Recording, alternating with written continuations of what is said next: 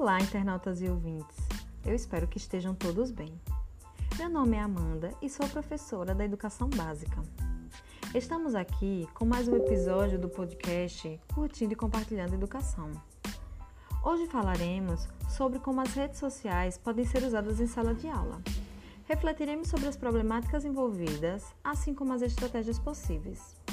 Para falar sobre esse tema, eu vou contar com a participação das professoras Eline e Fabiana e com as estudantes de Pedagogia e Letras, Caroline e Flávia. Antes de tratar sobre a relação das redes sociais e educação, é importante compreender como surgiu o conceito e o seu alcance atualmente. Fabiana falará um pouquinho sobre esse assunto.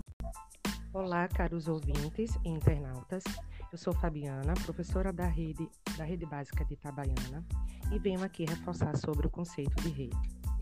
Então, esse assunto não surgiu agora, não é um assunto novo. Ele surgiu com os tecelões por volta do século XVII. Era uma referência à estrutura dos tecidos fabricados na época. É claro que este conceito passou por grandes transformações e chegou no século XXI intrinsecamente ligado à internet. Nesse sentido, é possível afirmar que não é algo recente e está relacionado à necessidade do indivíduo de pertencer a um grupo social. Como bem destaca o jornalista Zeca Peixoto, graduado em comunicação social, numa de suas publicações, afirmando que é no ambiente online que identidades para fins de afinidade e associações são realmente produzidas. As redes sociais, em especial o Facebook, são usadas por milhões de pessoas no mundo. Para você ter uma ideia, o Facebook tem atualmente 127 milhões de usuários no Brasil. É muito, né? Principalmente se formos lembrar que o nosso país tem mais ou menos 210 milhões de habitantes. Portanto, é um número bastante significativo. É isso mesmo. Muitas vezes utilizamos as redes sociais e não temos consciência de como ela atinge tantas pessoas no mundo. Porém, as redes sociais não são tão simples. Há visões contraditórias, não é, Eline? Isso mesmo, Amanda. As redes sociais podem ser analisadas com um duplo olhar. Para alguns, podem ser vistas como um espaço livre e igualitário, onde é possível produzir, divulgar, acessar bens materiais e até mesmo fazer militância.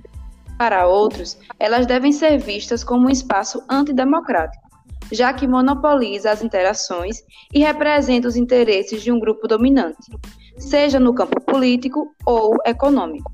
Além disso, as redes sociais podem servir de armas tanto para o bem quanto para o mal.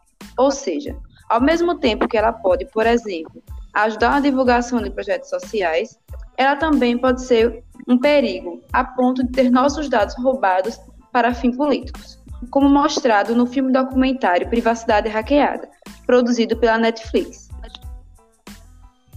É bem interessante você citar esse documentário. Eu já assisti ele.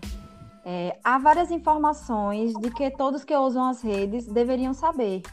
Flávia, você poderia destacar algo sobre isso?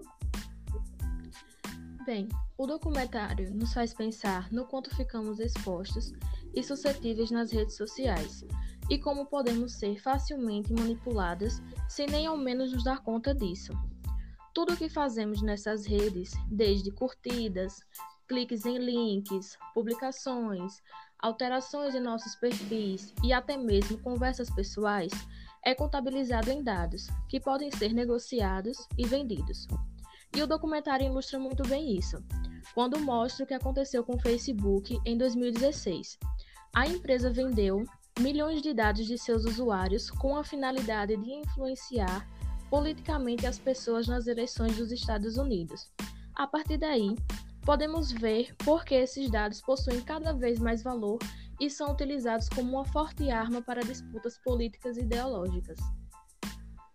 É, realmente, esse documentário ele nos esclarece pontos importantíssimos que devemos sempre levar em consideração e principalmente ao utilizar as redes em sala de aula.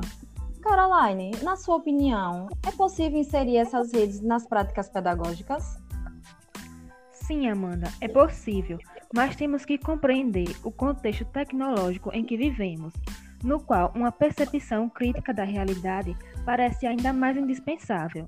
Os alunos precisam saber da manipulação existente na rede e, assim, por meio da educação, fomentar uma análise crítica dos nossos alunos.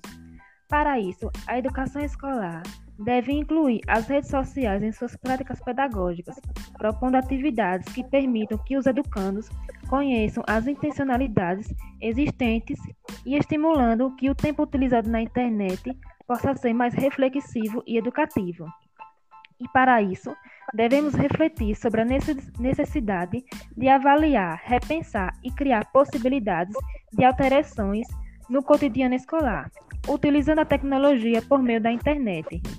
E essa não é uma tarefa simples, mas é indispensável para garantir a democratização do acesso à internet, além de um efetivo debate de ideias sobre o uso crítico das redes.